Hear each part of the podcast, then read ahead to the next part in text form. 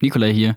Im zweiten Teil unseres Herr der Ringe-Marathons sprechen wir über die zwei Türme. Wir stellen wieder einmal jede Menge Vergleiche mit den Star Wars-Filmen an und streiten uns darüber, was eigentlich ein Übergangsfilm ist und ob dieser Film, also der Herr der Ringe Teil 2, in diese Kategorie fällt oder halt nicht.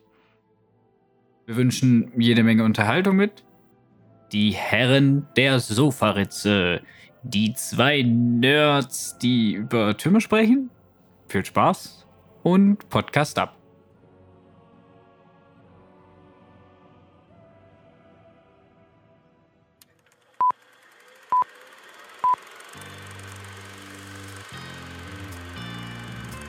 What you just said is one of the most insanely idiotic things I have ever heard. Everyone in this room is now dumber for having listened to it. Now, if any of you sons of bitches got anything else to say, now's the time! Who the fuck do you think you're talking to? Oh yeah? Are you not entertained? Aus der Sofaritze. Herr der Ringe, die zwei Türme ist zwar noch nicht ganz 20 Jahre alt, trotzdem nehmen wir uns die gesamte Trilogie hervor und haben uns letzthin zusammengesetzt und diesen zweiten epochalen Film zusammen angeschaut. In der letzten Folge haben wir darüber geredet, was denn eigentlich äh, Herr der Ringe überhaupt ausmacht, was den ersten Film ausmacht und wie das Ganze auch heute insbesondere was die Technik und das Digitale, also das CGI angeht, denn heute noch wirkt. Und haben dort das Fazit gemacht, dass zumindest im ersten Film vieles noch sehr, sehr, sehr gut funktioniert aber haben uns gleichzeitig die Frage gestellt, wie es denn dann wird, wenn wir auch mehr Motion Capturing haben, insbesondere mit Gollum. Und Gollum wird eine, ist eine wichtige Figur im zweiten Film der Herr der Ringe Trilogie.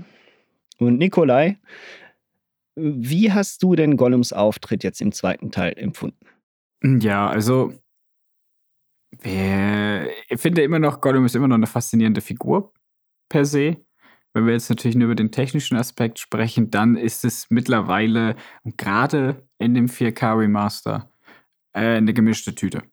Weil zum einen sieht Gollum halt für sich gesehen in den Szenen, wo er mit sich selber redet, also wo Smeargol-Gollum-Geschichte immer stattfindet, richtig gut aus, richtig echt, richtig, also kauft man ab, oder? Dass da jemand sitzt mit zwei unterschiedlichen Gesichtszügen. Oh. Hängt natürlich auch damit zusammen, dass teilweise äh, die Kamera, also der Fokus und die Fokuslänge quasi so eingestellt sind, wenn man das, ja, es ist schon eine Fokuslänge, die so eingestellt wird, ähm, und, und der, der Weitwinkel so verzogen wird, dass es aussieht, wie als wären es zwei verschiedene Figuren, damit der Zuschauer auch versteht, dass das zwei verschiedene Figuren sind. Also die Gesichtszüge von Smeargold sind eher weicher und runder, während die von Gollum eher kantiger wirken. Ähm, der, Im direkten Vergleich, obwohl es eigentlich ja die, wahrscheinlich auch dasselbe Model ist, aber die haben es halt irgendwie kaschiert. Ähm, sobald Gollum aber mit der Umwelt interagiert oder sobald man ihn im helllichten Licht sieht oder halt in den Totensümpfen in Emmenmuil, dann merkt man halt schon, dass da zwar äh, Andy Serkis mit seinem Motion Capturing Anzug saß, aber das, was sie da drüber CGI'd haben, halt irgendwie nicht passt. Und das hängt halt sehr stark damit zusammen, dass die Beleuchtungstechnologie, wie wir sie bei The Mandalorian kennen, da halt noch nicht eingesetzt wurde. Oder es gab sie halt schlicht und einfach nicht. Und deswegen merkt man halt, dass es CGI ist und sieht deswegen eher mäßig gut aus. Also für die, die es nicht wissen, beim Mandalorian kommt eine sehr neuartige ähm, Technologie der visuellen, also des CGIs beziehungsweise des visuellen Films zugute. Und zwar haben sie nicht mehr einfach nur ein, Greens, äh, ein Green Room oder Motion Capturing, sondern sie haben wirklich eine nicht ganz 360, aber 270 Grad sind es, glaube ich, oder? Ähm, große ja. LED-runde Leinwand um das ganze Set und deswegen, und die passt sich automatisch an die eigentlichen Lichtgegebenheiten an. Also es funktioniert halt so rum, dass quasi das, was normalerweise oder was bisher in konventionellen Greenscreen-Verfahren oder Bluescreen-Verfahren gemacht wird, nämlich die Schauspieler stehen davor, spielen eine Szene und im Nachhinein wird dann äh, die Umgebung animiert und halt man animiert die Umgebung so, wie das mit dem Schauspieler dann übereinpasst, hat man nun die Umgebung schon vorher gerendert, quasi wie bei einem Computerspiel, und fügt da eine virtuelle Beleuchtung ein. Und diese Beleuchtung, die im, im, auf diesem Bildschirm oder im CGI-Set gemacht wird, die wird dann auch auf das echte Set übertragen. Also man passt nicht mehr die Beleuchtung im 3D der Realität an, sondern man passt die Beleuchtung der Realität dem an, der es im 3D gemacht wurde. Und dadurch bekommt man halt einen Effekt, dass es halt so aussieht. Also bei Mandalorian, die Wüstenplaneten sehen dann halt wirklich einfach aus, als wären das echte Wüstenplaneten, obwohl 80 Prozent davon CGI ist. Ja. Und das gab es halt damals noch nicht. Und sie haben halt auch im Freien gefilmt, oder? Und dann hast du natürlich nochmal Hindernisse. Ja, du merkst, ja, das ist definitiv, also das ist das, was uns beiden ja sofort aufgefallen ist, wenn eine, wenn wir eine Szene haben, die im Freien gefilmt worden ist, dann merkt man den Unterschied sehr schnell. Ähm, bei den auf einem Set und so äh, konnten sie es wahrscheinlich mit dem Licht teilweise besser regeln. Mit Ausnahme dann natürlich, wenn wir Gollum mal außen vor lassen, mit den Ents, weil die Ents kommen ja dann auch im zweiten Teil vor. Wir erzählen gleich noch mehr, was die eigentlich da zu suchen haben, für die, die es nicht kennen.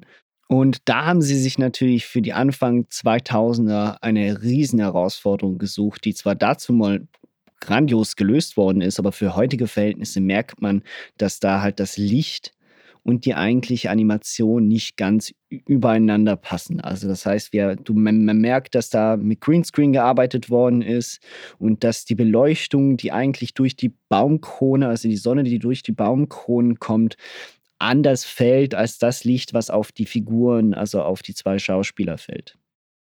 Ja, das ist natürlich auch immer das große Problem, oder eigentlich, weil jetzt gehen wir mal richtig deep in die Nerdschiene rein.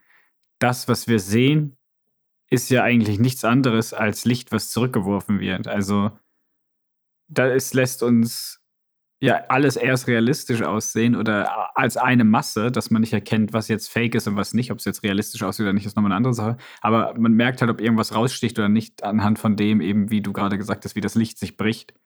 Und wenn sich das halt bei zwei Menschen, mit denen wir uns auseinandersetzen können, mit denen wir uns identifizieren können, wir wissen, wie Menschen aussehen, ähm, wenn das halt so aussieht, wie es aussieht und der Rest halt nicht, dann merkst du halt schnell, dass da irgendwas nicht passt. Das ist dieser schöne Uncanny Valley-Effekt.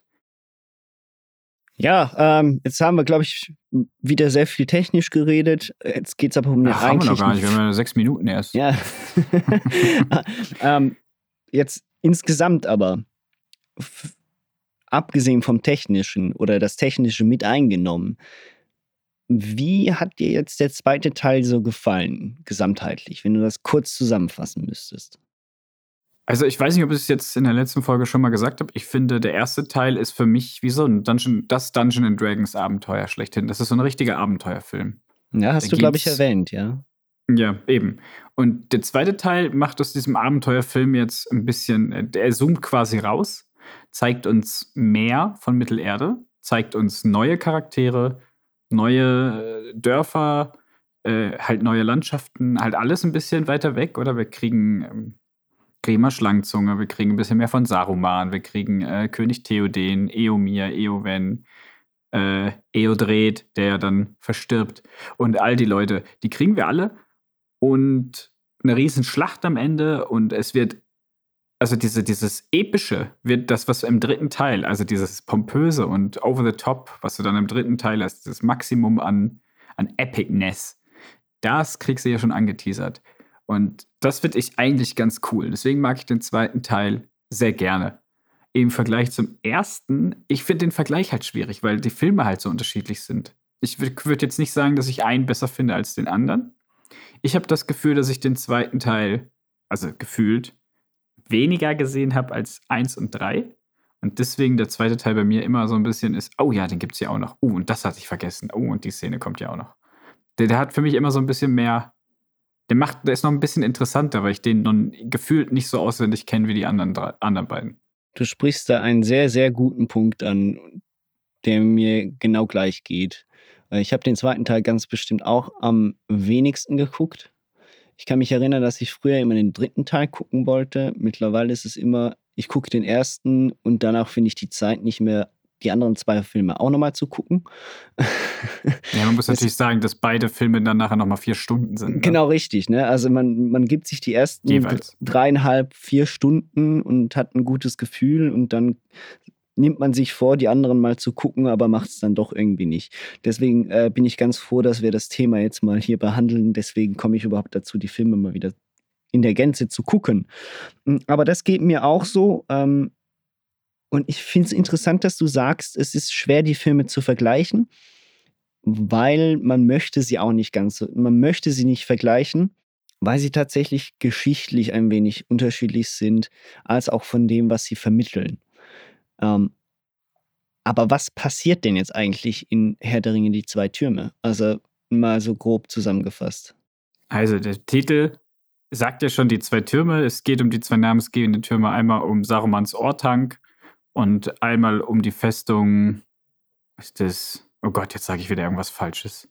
Äh, auf jeden Fall um Saurons Augenturm eigentlich. Es geht darum, dass Saruman jetzt äh, offiziell ähm, für die ganze Welt äh, der Böse ist und nicht mehr hinter versteckter Hand und sich eine Armee zusammenbaut, um die menschlichen, äh, um die menschliche Rasse eigentlich auszulöschen und die Orks und Urukai und alles, was Saruman möchte, halt ähm, triumphieren zu lassen.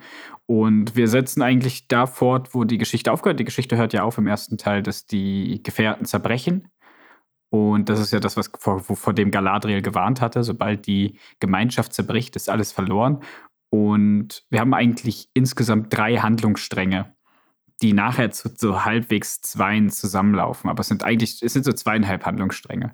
Wir haben einmal Sam und Frodo, die auf Gollum treffen und äh, mit Gollum zusammen, weil also Gollum gefangen nehmen können und ihn dazu bringen, ähm, ihnen den Weg nach Mordor zu zeigen, weil sie nicht wissen, wo sie hin müssen. Und dann haben wir die Geschichte von Aragorn, Legolas und Gimli, die ja Mary und Pippin ähm, suchen und da befreien wollen. Und dann aber auf äh, Rohan und König Theoden treffen und dann Sarumans Angriff abhalten wollen. Das ist so mal der grobe Umriss, das, was passiert. Und dann passieren natürlich noch in den dreieinhalb Stunden allerlei kleine Details.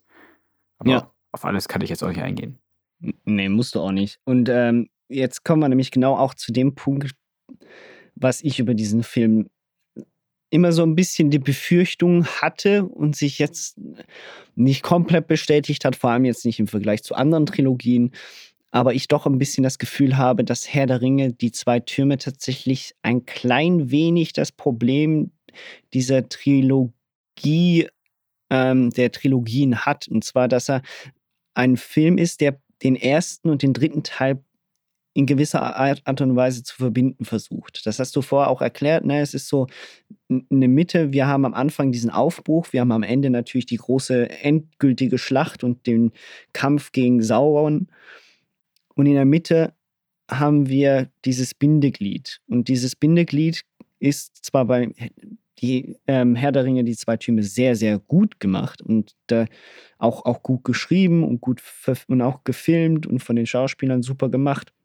Aber, und das ist mir sehr aufgefallen, der Film hat zwei Probleme aus meiner Sicht. Erstens einmal, oder beziehungsweise man hat zwei Probleme mit dem Film als Zuschauer, vielleicht.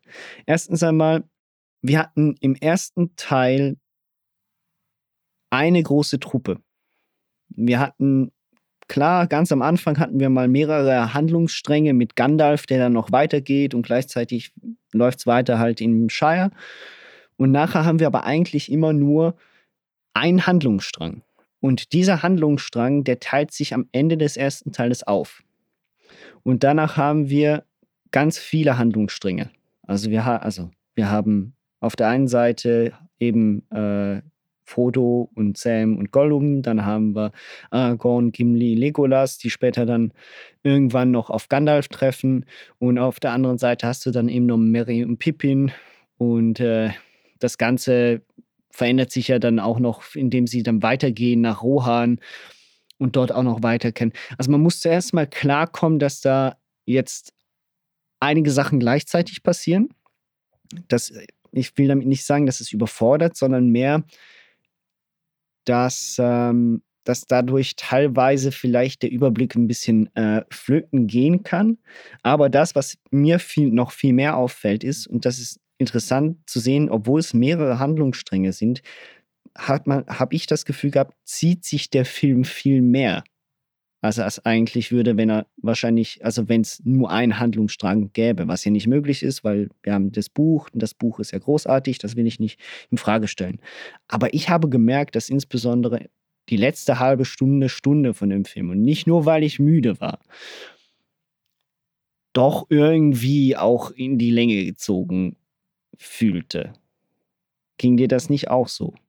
Ja, das geht einem natürlich so, wenn man den Extended Cut guckt. Das muss man ja auch nochmal dazu sagen. Wir schauen uns ja, wir reden, wenn wir vom Herr der Ringe reden, das haben wir beim letzten Mal schon gesagt, reden wir vom Extended Cut. Der ist halt nochmal länger. Da sind halt Szenen drin, die nicht die Story weitertragen. Da sind extra, aber das ist ja, das hat ja so ein Director's Cut oder, oder ein Extended Cut ja so an sich.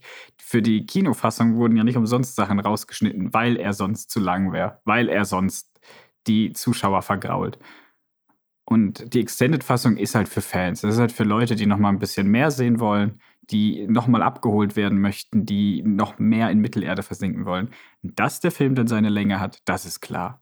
Also, das würde ich jetzt nicht per, per se auf den zweiten Teil schieben oder darauf, dass sich die Handlung in drei Teile aufsplittet, sondern ich würde sagen, das liegt einfach am Extended Cut. Das können wir über den dritten Teil nachher dann auch sagen. Ja, ist meine persönliche ich, Meinung. Ich weiß nicht, weil beim ersten Teil konnte ich das nicht so direkt sagen, sondern ich hatte mehr das Gefühl, ich hatte mehr von dem, von dem, was ich haben wollte. Und beim zweiten Teil sind es mehr Szenen, die ich nicht unbedingt wollte. Also das heißt, die haben mir nicht unbedingt einen Mehrwert gegeben. Nö, das ergibt auch nicht jede Szene, außer dass du halt mehr siehst von Mittelerde und deine Charaktere länger siehst. Ja. Ja, also das ich, ist das Einzige. Ich, ich glaube insbesondere ähm, Faramir ist einer der Figuren, die im zweiten Teil im Extended Cut wesentlich mehr Screentime kriegt, so viel mehr mhm. ist. Ähm, ja. Ansonsten. Die Sache, alles mit den Ends kriegt viel mehr Screentime. Ja, das mit den Ends hat viel mehr. Also wir merken insbesondere die, die Neben-Nebenhandlungsstränge, sagen wir es, also die Neben-Nebenfiguren, sagen wir es so, die, die kriegen nochmal mehr, noch mehr Zeit und dadurch kriegt man natürlich einen tieferen Einblick. Wir haben mit Faramir natürlich dann auch noch äh, Rückblenden etc. Das heißt, wir kriegen. Mhm, die gibt es in der Kinofassung alle nicht übrigens. Oder die gibt es alle in der Kinofassung nicht. Äh, und das führt noch zusätzlich, dass es natürlich komplexer wird und dadurch natürlich auch vielleicht ist es das ein bisschen, dass diese Komplexität halt dann auf die Dauer ein bisschen anstrengender wird. Und deswegen fühlt sich das dann auch ein bisschen mehr in die Länge gezogen als halt im ersten Teil. Ich bin jetzt diesbezüglich dann wirklich sehr gespannt, wie sich das im dritten Teil gibt. Aber keine Ahnung. Weil auf die Frage, ist der zweite Teil jetzt ein Übergangsfilm? Und obwohl ich ja gesagt habe, er macht den Übergang von Aufbruch zu Epicness, oder? Und du jetzt gerade auch, macht er, finde ich, nicht, dass es ein Übergangsfilm ist. Zum einen, weil halt alle drei Filme aus einem Guss sind, oder? Weil die halt am Stück gedrecht wurden damals. Also zum anderen, weil die literarische Vorlage auch das gar nicht hergibt, dass es ein Übergang ist, einfach nur um nochmal ein bisschen Inhalt zu weisen. Ein Übergangsfilm ist ja für mich, hey, wir machen jetzt nochmal was, bevor das große Finale kommt. Mhm. Aber der Film hat ja, er, er, führt uns ja weiter, er führt ja die Geschichte fort eben, die, unsere Helden kommen näher Richtung Mordor. Und Smeagol hat seinen Konflikt. Ist er gut? Ist er böse? Kann er dem Ring widerstehen? Findet er zum Licht oder nicht? Ähm, wir haben diese, dieses Ausmaß, dass eben jetzt der Krieg im vollen Gange ist und dass wir nicht nur mehr aus dem Blickwinkel von Frodo alles sehen, sondern halt aus dem Blickwinkel auch von einem, von einem Aragorn, der äh, so langsam sich bereit fühlt, ähm, wieder König zu werden oder? Halt sein, seinen Thron wieder einzunehmen. Das, was er dann im dritten Teil versucht. Und äh, ja, das ist halt für mich so, wir haben die Freundschaft zwischen Legolas und Gimli wird mehr beleuchtet. Also alles entwickelt sich. Und das ist für mich nicht ein Übergangsfilm, der sich versucht, in Länge zu ziehen, sondern jeder Charakter bekommt Entwicklung. Jeder, jeder Storybeat hat Purpose, sage ich jetzt mal so schön in Denglisch. Oder der hat halt der ist für etwas da. In, in, Gandalf kommt zurück als Gandalf der Weiße, als, als der richtige Saruman oder der weiße Zauberer. Während er vorher der graue Zauberer war, ist er jetzt der Weiße. Und das hat halt nicht nur farblich eine Bedeutung, weil es cool aussieht, weil das Weiß super hell ist, sondern ähm, es hat tatsächlich auch in der Lore von Herr der Ringe eine größere Bedeutung, weil es gab mal fünf Zauberer. Radagast der Braune ist einer, der ja in diesen Infam, in diesen, wie nennt man das? Eh, Nicht Inf Infamous, äh, was heißt das auf Deutsch? äh, Du meinst in Hobbit 2?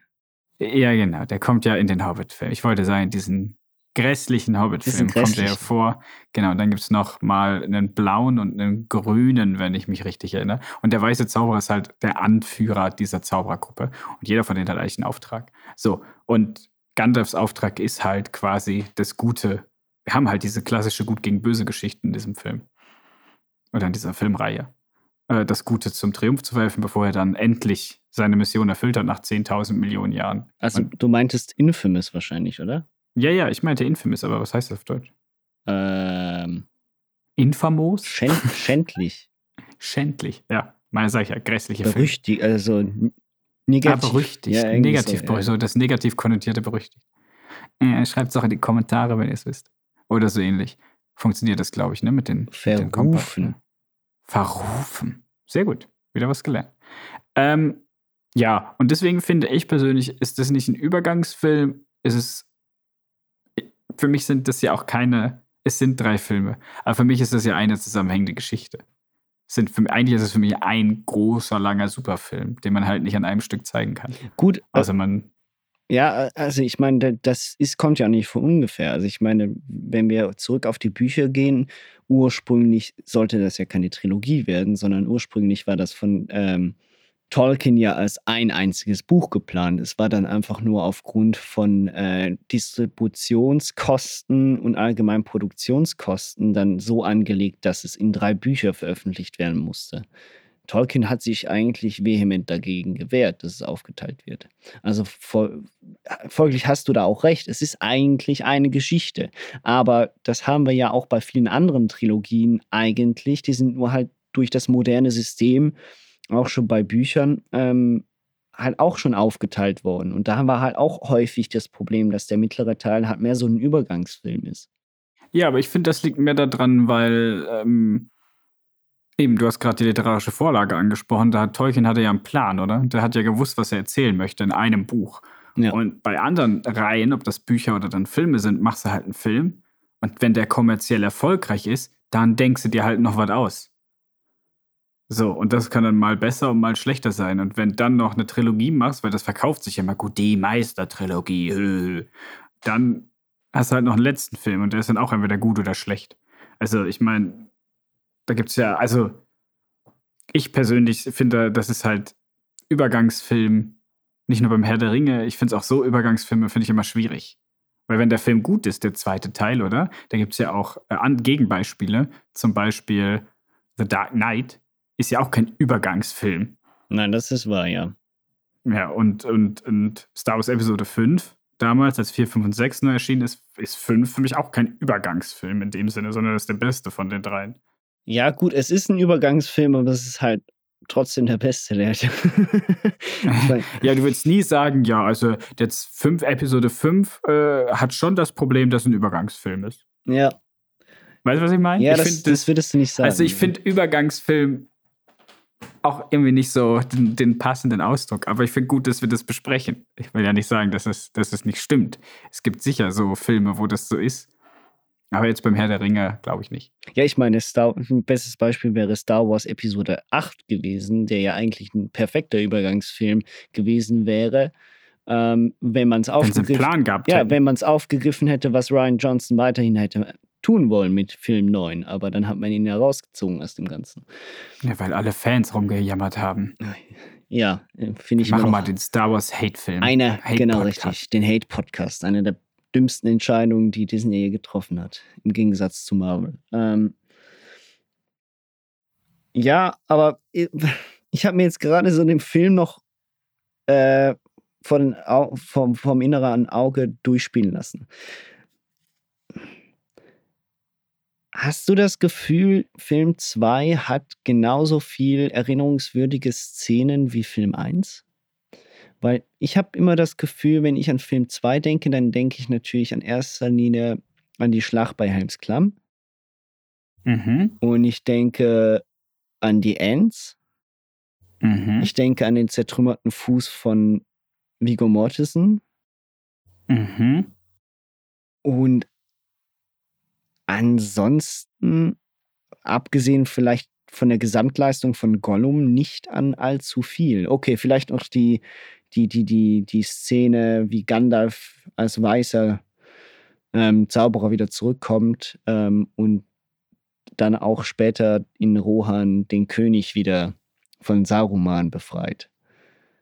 Aber die Anzahl bemerkenswerter Szenen habe ich jetzt im ersten Teil irgendwie mehr gehabt. Also da fallen mir sicher noch zehn ein.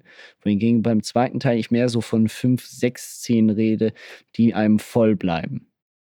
Finde ich, finde ich noch amüsant, dass du das jetzt so siehst, oder? Also, das hört sich in erster Linie jetzt so an, als hätten wir sechs oder sieben Szenen, hättest du jetzt genannt, oder die dir geblieben sind. Ja. Aber du hast schon drei Viertel vom Film gerade aufgezählt. Du hast die riesige Endschlacht, die dir geblieben ist. Gut, aber die geht ja auch nur 20 Minuten, oder? Insgesamt. Ja, die geht, ja, je nachdem, wie du es anguckst. Also 20 Minuten Screentime, aber die ist natürlich äh, intercutted mit äh, den Sachen von den Ents und dem Ending und dem Angriff auf, auf Isengard. Das also stimmt, das ja. zusammen geht ja alles ein bisschen länger. Das ist ja so die letzten 40 Minuten oder so. Das haben wir, oder? Dann haben wir, was hast du noch gesagt? Gollum, der ist natürlich sehr, sehr präsent.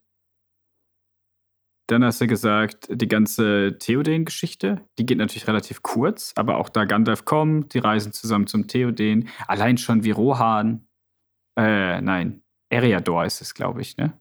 Oder jetzt habe ich, nein, alle Leute hassen mich gerade. Gott, wie heißt denn die, wie, wie heißt denn die Stadt? In Rohan.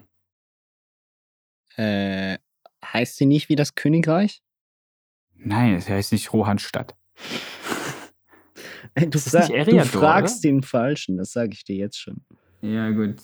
Auf jeden Fall, weißt du, wenn du die Stadt siehst, die da abgefilmt wird, wenn du die goldene Halle siehst, wenn Grima Schlangenzunge, der Ohrtank, die große Armee. Ich- Das ist ja alles der Film. Welche, welche Szenen einem nicht bleiben, ist alles, was so, obwohl auch, auch eigentlich Frodo und Sam, also am Anfang vielleicht weniger, aber du hast diese Geschichte in den Totensümpfen, die mir immer bleibt, mit diesem coolen Effekt, wenn er ins Wasser fällt. Das hat was, ja. Das finde ich ganz nett. Dann sehen wir das allererste Mal äh, den, den äh, schwarzen Reiter, den Ringgeist, auf so einem Fellbiest, oder?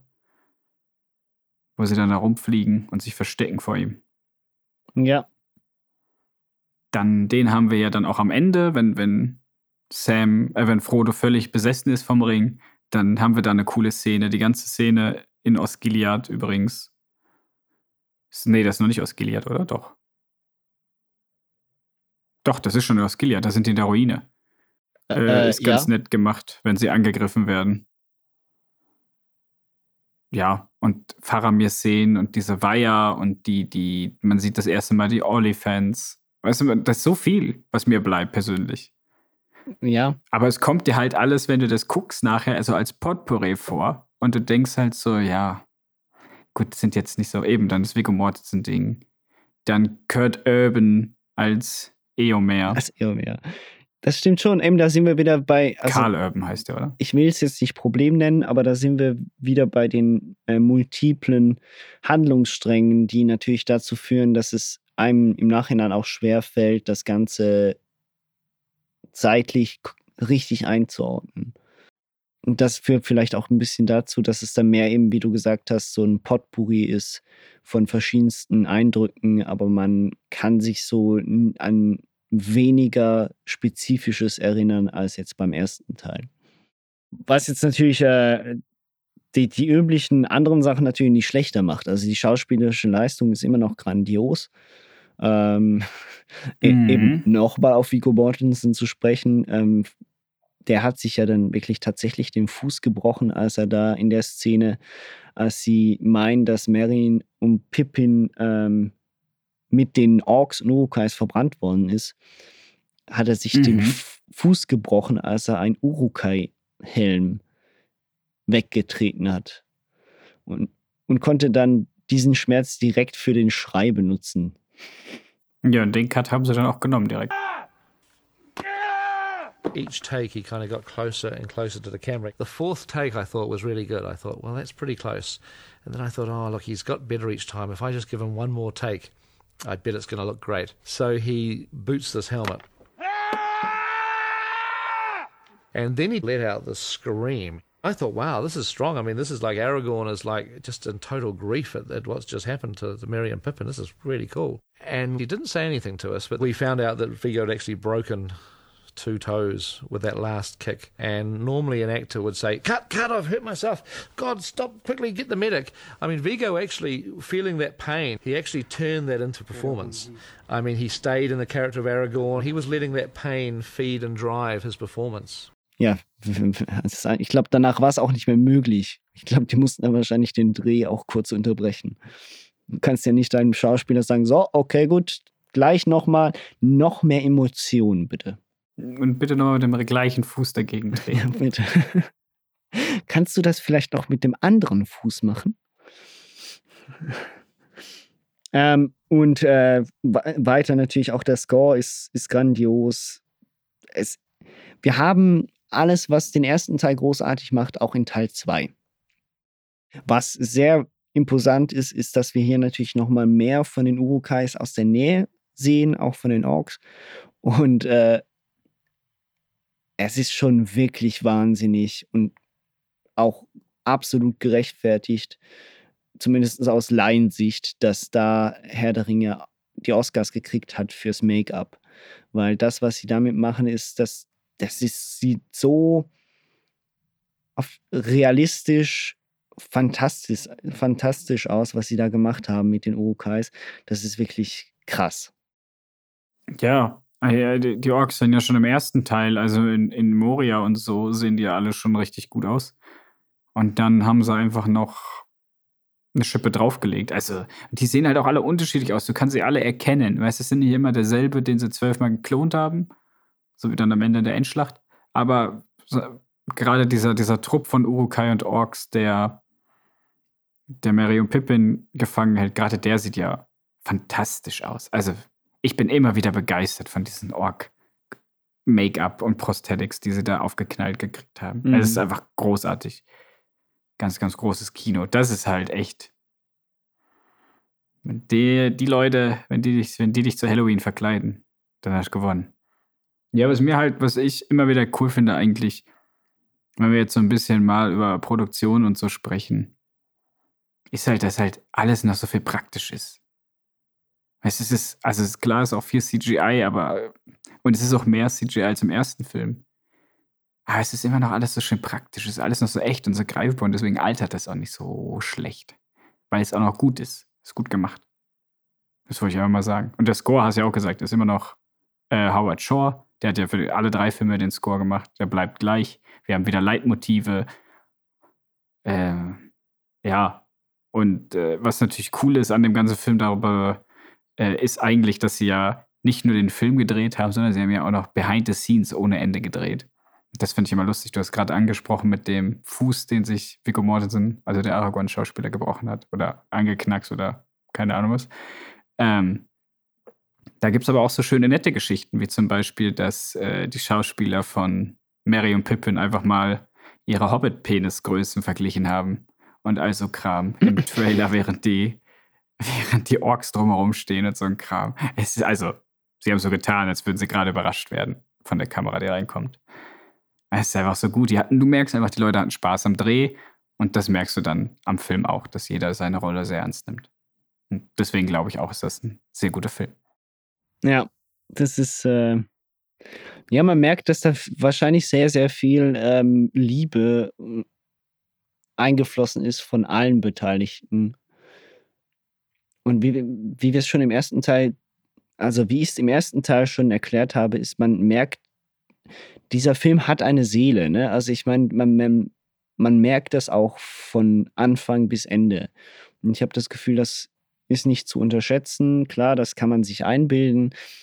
Aber es gibt sehr viel lieblose Filme, die halt einfach nur auf Produktionsdesign und, und Aufwand aufbauen Aber hier merkt man, dass da wirklich, da wurde, wurde wirklich alles mit Leidenschaft von Anfang bis Ende ums Verrecken gemacht. Und eben Peter Jackson hat ja nicht ohne Grund einen Extended Cut von vier Stunden ähm, beim zweiten Teil, weil er ja so viel drehen wollte. Ne? Ja, und äh, wenn du wieder die Seele ansprichst, dann können wir ja dasselbe Produktionsstudio und denselben Regisseur nehmen und dieselbe Welt und dann einfach mal auf den Hobbit gucken und den Vergleich ziehen, wo du dann das eben nicht hast. Ja. Dass du auch Sets, die großartig sind eigentlich in der Theorie, oder? Du hast auch Make-up, das eigentlich funktionieren sollte. Du hast auch eine Story, die äh, nicht den Stoff hergibt für drei Filme. Das ist einfach das große Problem, was der Film oder die drei Hobbit-Filme haben. Aber du merkst halt auch, es ist einfach nicht derselbe, es ist einfach nicht nicht dasselbe. Du siehst halt einfach nicht dieselbe Liebe vom, vom, von der Leinwand auf dich überkommen, weil es halt echt, du, also sich alles anfühlt wie so ein billiger Cash Grab. Man hat zwar viel investiert, aber man will eigentlich nur Kohle von den Fans abholen. Ich kann mir auch vorstellen, also erstens einmal das, ich kann mir aber auch vorstellen, dass es auch ein bisschen der Drang der Fangemeinde war auf Peter Jackson, die ums Verrecken weiter, weitere Filme wollte. Und klar, dann kommt dann noch das Finanzielle ähm, dazu. Ich glaube nicht, dass Peter Jackson sich mega finanzielle Sorgen machen musste nach Herr der Ringe. Aber trotzdem, ich meine, man hat dann diesen Druck gehabt und man wollte das wahrscheinlich auch irgendwie machen, aber es war nicht mehr dieses, dieses Lockere wahrscheinlich da und das merkt man diesen drei Filmen und dann haben wir auch schon genug über diese, was, wie haben wir gesagt? Verruchten, grässlich, nein, grässlich, ähm, grässlich. in Ungnade gefallenen ähm, Filme. Ja, das, das Ganze ist ja eine viel größere Odyssee, was da passiert ist. Das sollte, eigentlich sollte Guillermo del Toro das machen und der wollte nur zwei Filme draus machen. Und dann hat aber das Studio gesagt, wir machen drei. Und dann hat er irgendwann gesagt, nee, mache ich nicht mehr, Leute. Das ist nicht das, was ich will. Und dann hat halt Peter Jackson sich irgendwann dazu hingegeben, der eigentlich nur Produzent war, das dann doch selber zu drehen. Und so ist das Ganze aufgekommen. Kannst du dir vorstellen, Hobbit von Guillermo del Toro, wie gut der gewesen wäre? Das wäre sicher sehr interessant geworden. Das wäre wahrscheinlich die Realverfilmung, die Realverfilmung von dem Animationsfilm von Herr der Ringe. So hätte das ausgesehen. Ja, eben, so ein bisschen düsterer. Ja, als Hobbit. Ja. Naja, so, dann haben wir das wirklich jetzt abgehakt. Aber das muss ich nochmal loswerden. Es ist ja nicht so, als hätte Peter Jackson von Anfang an das selber gewollt, sondern er ist einfach nur eingesprungen. Mhm. Jetzt wir haben ständig davon geredet, dass das ja eigentlich eine, ein einziges Buch ist. Also wir haben jetzt, es ist der mittlere Film, ich sage jetzt nicht mehr Übergangsfilm, sondern es ist der mittlere Film. Ähm, hat man denn immer noch das Gefühl, oder im ersten Teil haben wir uns darüber unterhalten, ob Herr der Ringe wirklich verfilmbar ist. Und der erste Teil macht das ja schon sehr gut. Ist den der zweite Teil, abgesehen davon, dass er als Film unfassbar gut ist, auch eine gute Buchverfilmung? Ähm, ja, ich finde das eine sehr gute Buchverfilmung. Äh, ich habe zwar das Buch jetzt nicht auswendig im Kopf, so wie ich die Filme auswendig im Kopf habe, aber nach mir fehlt da jetzt nichts Nennenswertes, was, was den Film, also wo man sagen müsste, boah, der Film hat das gar nicht gut gemacht. Und äh, das, was er dazu gedichtet hat, oder? Also das, was ein bisschen verlängert wird oder was man, welche Figuren man wieder in eins zusammengetan hat, das ist auch gelungen. Also da kann man jetzt nicht irgendwie, ja, also die größte Veränderung vom, vom Buch Teil 2 und von, von dem Film ist, dass Saruman und äh, Grima Schlangenzunge den Angriff überleben und Grima Saruman nicht auf dem Ortang tötet und Saruman dann hinunterfällt und den Palantir freigibt, sondern dass äh, die gefangen genommen werden von, von Baumbart oder Treebeard, wie er dann im Englischen heißt. Äh, ja. Und irgendwann dann, wenn die großen Schlachten stattfinden, die beiden einen Abgang machen und das Auenland überfallen. Zusammen mit einer Schar von Orks. Die können irgendwie flüchten. Und äh, erst dann, ganz am Ende, wenn, wenn, also im letzten Buch eigentlich, Grima dann Saruman von hinten absticht.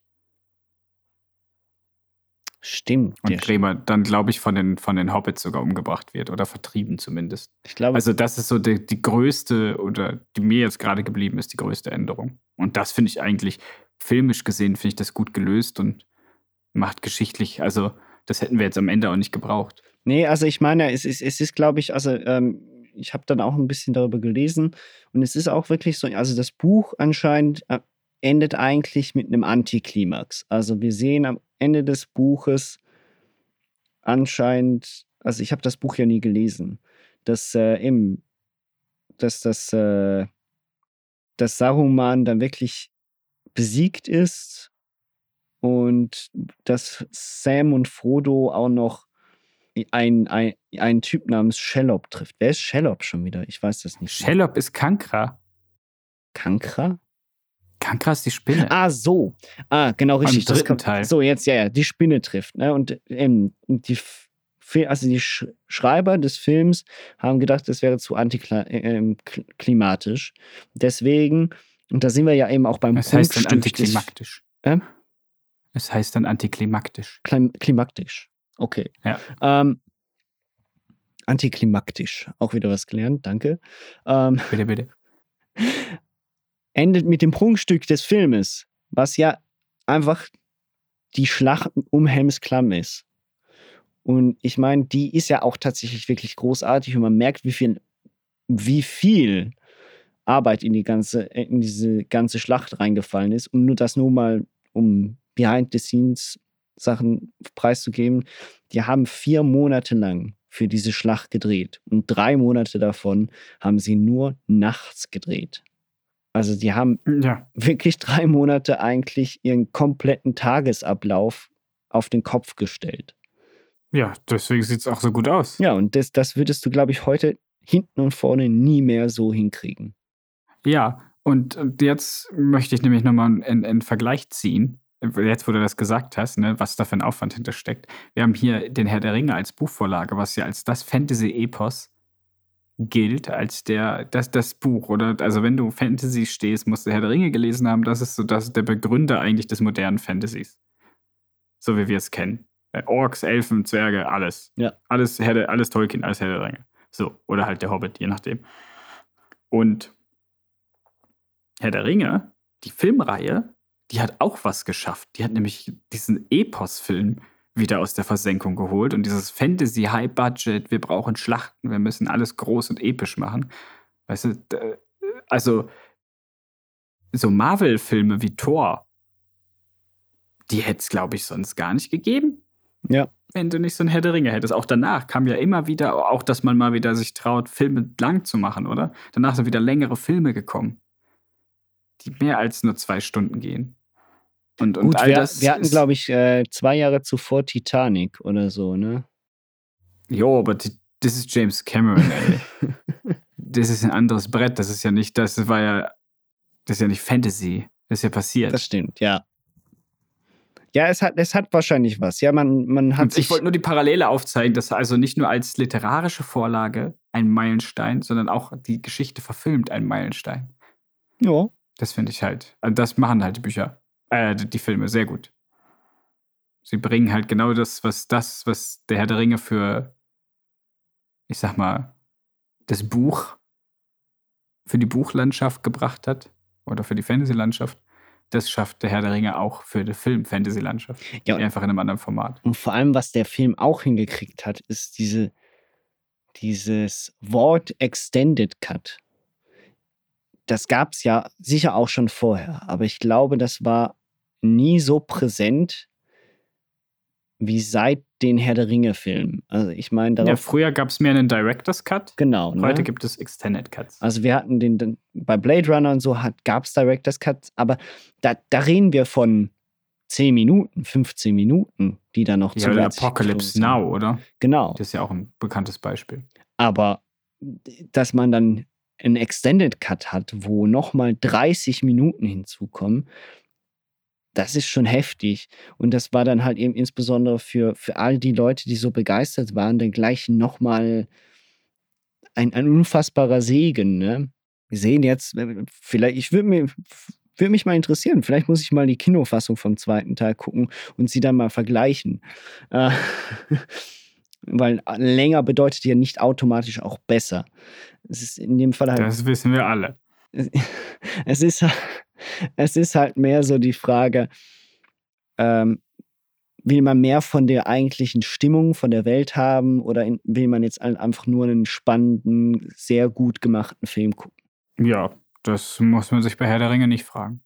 Nee, da haben wir beides. Kann man, kann man nämlich beides kriegen, genau. Aber man, genau. man, muss viel Sitzfleisch haben und, das haben wir ja gesagt, den dritten Teil gucken wir sicherheitshalber nicht erst spät abends. Ja, du bist ja eingeschlafen im Gegensatz zu mir. Ja, ich habe gesehen, wie deine Augen auch zugefallen sind, aber ist gut. Ja, ich habe sie langsam geschlossen und auch wieder langsam geöffnet. Du hast entspannt also zugehört.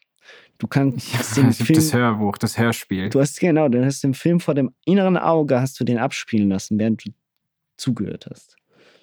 Mhm, mhm. Das könnte ich wahrscheinlich sogar wirklich.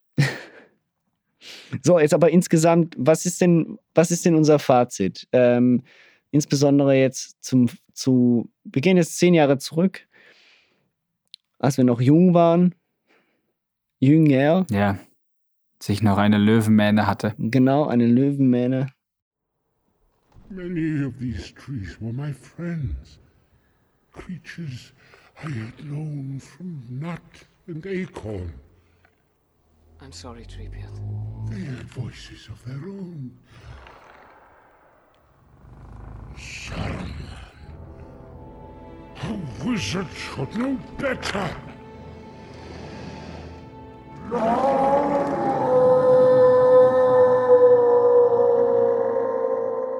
Jetzt die Frage, ist denn der Film so gut wie in der Erinnerung oder vielleicht besser oder schlechter?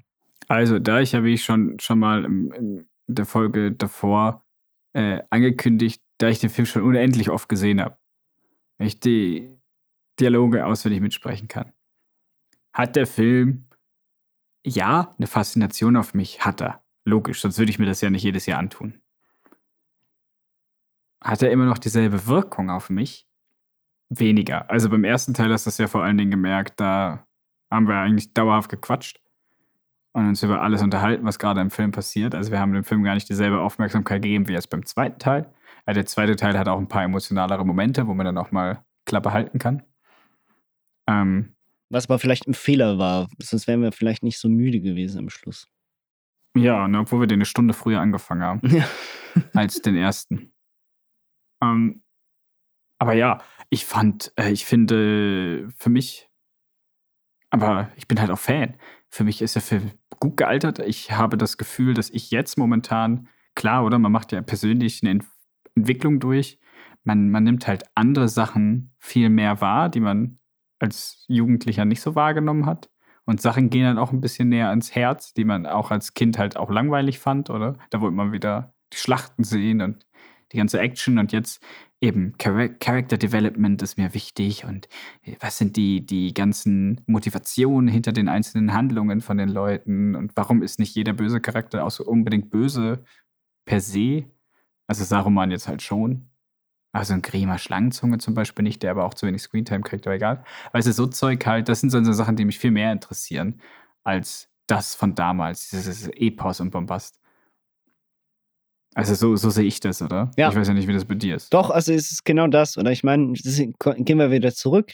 Der erste Teil war immer der schlechteste vor 10 bis 15 Jahren für mich. Weil er war so langweilig, der hat sich ewig Zeit gelassen, da wurde zu viel geredet, zu viel gelaufen. Und der dritte Teil war halt immer am besten, weil der war dann wirklich so Bombast pur, ne? mit dem Happy End und noch Trü äh, Tränendrüse und etc. Ne? Und der zweite Teil war halt so, wenn ich richtig geile Schlachten sehen will, dann gucke ich mir den zweiten Teil an. Ne? Und das hat sich so ein bisschen geändert. Die Schlacht von Helms Klamm ist immer noch super. Das will ich gar nicht in Frage stellen. Das, die ist eben, wie schon gesagt, eigentlich der zentrale Punkt des Filmes aus meiner Sicht. Aber es passiert halt nebenbei noch sehr viel anderes Wichtiges und vor allem auch, wie du gesagt hast, sehr viel Character Development. Und das ist halt vielleicht genau auch der Punkt, was auf der einen Seite den Film halt ein bisschen in die Länge ziehen kann, aber eigentlich einem auch sehr viel gibt für den letzten Teil, hoffe ich jetzt mal, wenn wir nochmal gucken, dass man die Beweggründe der einzelnen Figuren halt erst recht versteht und dass man erst recht versteht, wie diese Figuren dann zueinander stehen und wieso sie bestimmte Entscheidungen treffen. Zum Beispiel diese gesamte Geschichte, obwohl wir im Letz-, in der letzten Folge gesagt haben, dass mir Frodo auf die Nerven geht und dass mir der ganze Handlungsstrang, wir beide ja gesagt haben, der ganze gesamte Frodo-Handlungsstrang gut und gerne auch geskippt, werden kann, weil wir wissen mittlerweile, wie es ausgeht. Auch wenn wir dann Sam halt vernachlässigen würden. Der zweite Teil hat mir das Gegenteil ein bisschen bewiesen. Auch wenn ich jetzt leider teilweise fünf Minuten Frodo dabei zugucken muss, wie er geschockt und voller Angst in die Kamera guckt. Ähm, mir ist nie so sehr aufgefallen, wie sich diese Beziehung zwischen den, Hob äh, zwischen den zwei Hobbits durch Gollum verändert und wie sich auch Frodo durch diese gesamte Situation verändert hat. Das ist mir früher nie so richtig aufgefallen. Das fällt mir erst recht jetzt, das fällt mir, fällt mir erst jetzt richtig auf. Und das macht diese, diesen Handlungsstrang wieder ein bisschen reizvoller für mich. Also ich lerne wieder ein bisschen mehr zu schätzen. Ja, ich hatte dir ja während des Films gesagt, so, dass es ja, es gibt ja nochmal so eine versteckte Szene, damit alle anderen das auch wissen. Äh, es gibt ja so eine versteckte Szene, also versteckte, nicht veröffentlichte Szene, wo äh, Frodo sich selber sieht in einer, in einer Vision, wie er zu Gollum wird. Und das ist ja auch der Grund, warum er möchte, dass, dass Gollum gut wird. Weil er selber ja sieht, was der Ring mit ihm macht und er spürt das ja auch. Und wenn Gollum zurückkommen kann nach so langer Zeit, dann hat er auch Hoffnung für sich selber, weil die verliert er langsam. Und deswegen ist er auch, mal abgesehen davon, dass der Ring halt an ihm nagt, oder?